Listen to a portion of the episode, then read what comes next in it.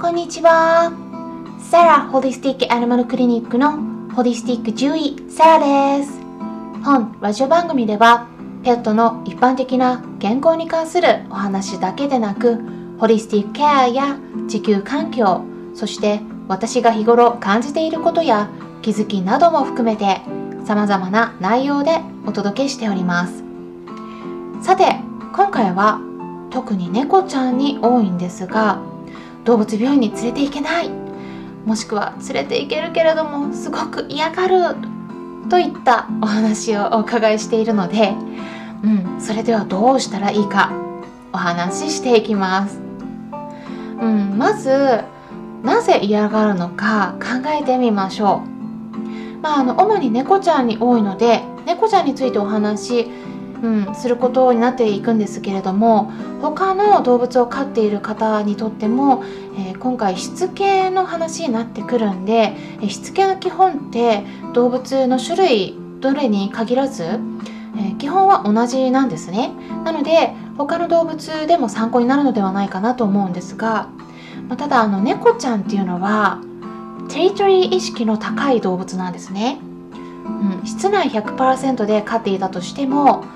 窓の近くから外を眺めていることが多いんではないかなと思うんですが、まあ、こういうのっていうのは何をしているかっていうと他に何か新しい動物が家にやってこないかどうかを見張っているんですね。で猫ちゃんによって性格が違うんで、まあ、全ての猫ちゃんがそうするとは限らないんですが、まあ、結構ねパトロールしている猫ちゃんもいると思うんです。でそういう子っていうのは特にテリトリー意識が高くてで場所にこだわることが多いです。でそれでそういうようなあの普段室内で過ごしていてお外に出たことがないような猫ちゃんや動物がお外に出るともうそこは他の動物とか猫ちゃんのテリトリーに入るんですよね。ですから猫ちゃんの立場に立って考えてみると分かると思うんですがもうそれはねすっごく緊張するような状況になります。で、まあ、あの私たち人間であれば、まあ、お外にねしょっちゅう出かけているからもちろんねあの犯罪とか、まあ、そういうのはゼロではないんだけれども毎回ね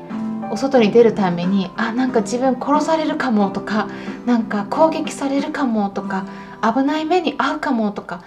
ね、日本だったら特にねあのお外が危険だとかっていうそういう想像ってあんましないですよね。まあ、それはなぜかっていうと日頃からお外に出ていても無事に家に戻ってこられているという経験を積んでいるからなんです。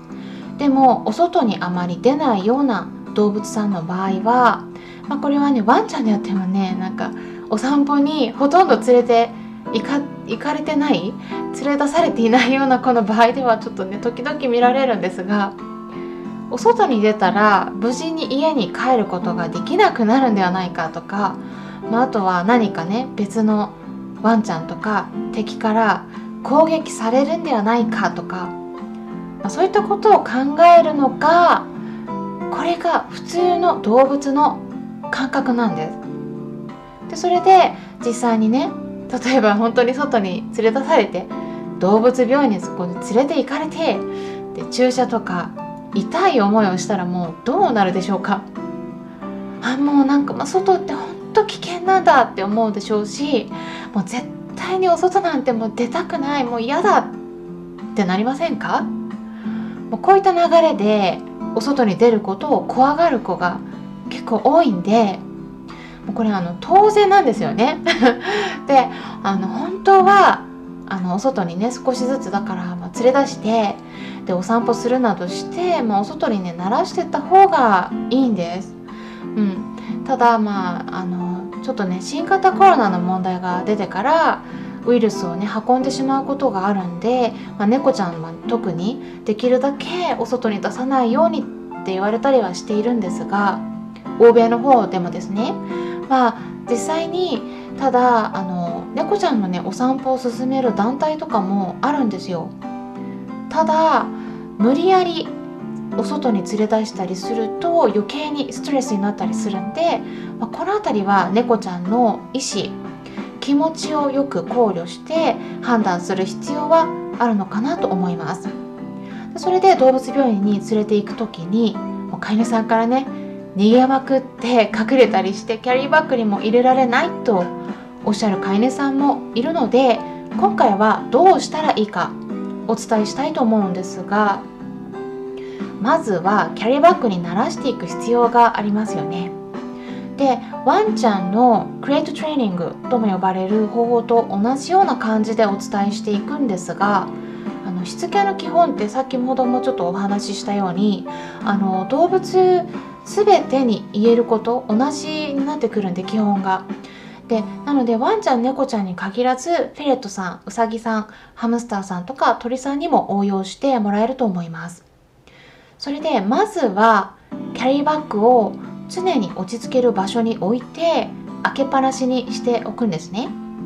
でその中におやつを入れたりしてでそこでいい思いをさせるようにします。でそれを毎日繰り返していると結構ね自分から入ってくれるようになったりするんですね。で自分から入っていったら、まあ、そこはねそのタイミングを見逃さずにおやつを毎回与えるようにしましょう。でそうするとその中に入ったらおやつがもらえるんだって覚えてくれるようになります。もうこれはね年齢関係なくもう何歳からでもできます。これが最初の第1段階でで自分からキャリーバッグの中に入ってくれるようになったら第2段階としてその中に入っている時にゆっくりと扉を閉めるようにします。でこの時おやつ1個とかとちょっと時間が持たないんでキャリーバッグの中であのご飯とか与えるのも結構いいです。でそれでご飯を食べたところで音を立てずにゆっくりと扉を閉めるんです。で閉めた後もそのままご飯を食べ続けてくれたらもう成功ですね。で食べ終わったら扉を開けます。なので第2段階としては結構短い時間になります、うん、食べ終わるまでの時間ですね。でこれを1日の中で何回もそして何日も繰り返すようにします、まあ、食事の量を減らしたりして毎食やるっていうのもすごくいいです。あの繰り返しが重要なんですよね、うん、で第3段階に行きますと今度は扉を閉めてからの時間を少しずつ伸ばしていきます。食べ終わった後もちょっとしばらくねいてもらうんですね。で伸ばすといってもこう何時間も我慢させるのはちょっと極端なんでそこまでやる必要はなくて、まあ、最初は1分とか2分とかでいいです。でそこから5分とか10分といった感じで伸ばしていきます。でこの時間を伸ばすのは、まあね、ワンちゃんは結構ね我慢できるんですが猫ちゃんはね我慢強くないです。ですからちょっとねできないことも多いと思います。なのであんまりねそこは無理しなくて OK です。でキャリーバッグに入ってからもおやつをこう与えていくようにしましょう、まあ、例えば最初は1分待てたらおやつをそこで与えて、まあ、その後2分さらに待てたら再びおやつを与えて、まあ、その後5分10分といった感じで待てたらおやつを与えていくような感じです。それで本番として実際に動物病院に連れて行く時に血液検査とか超音波検査、まあ、エコーですねをする時はおやつをね与えられないこともあるんですけれども、まあ、できるだけ可能であればキャリーバッグに入っている間何回もおやつを与えていた方がいいです、まあ、そうすると我慢しようとこうモチベーションが上がるんですね。で動物病院から家に帰った時もご褒美を与えることはねもう忘れないようにしてください。もうこれは本当に重要です。でも私はあのおやつだけではなくてそれプラス遊ぶようにしています。もう遊びもねすっごく大事です、うん、で遊ぶことでねあの結構嫌なことを忘れてくれるんですね、うん、あのキャリーバッグイコール嫌なことを動物病院に連れて行かれるっていうのをこのあの連結っていうのを解くことができます。でキャリーバッグに入った時にもう毎回毎回嫌なことが起きてくるとこれだんだん覚えていくんですね。ですからあの動物病院に連れて行く時のもう数日前からキャリーバッグを出しっぱなしにしてで自分から入ったりして慣れてもらうようにした方がいいです。もうあの警戒心の強い子はもう1ヶ月前とかでも全然もういいですしもしくはね出しっぱなしにするという方法もあります。であの特にね皆さんやってるのが動物病院に連れて行く時だけにキャリーバッグ出してくるんですね。もうねこれはねもう典型的に あのもう嫌なことをね覚えさせる例なんですよ。でもうそうするとキャリーバッグ見たらもうあもうこれから動物病院に連れて行かれるってバレるんですね。ですからもうねそうするとそこから逃げ回って隠れてしまったりするようになります。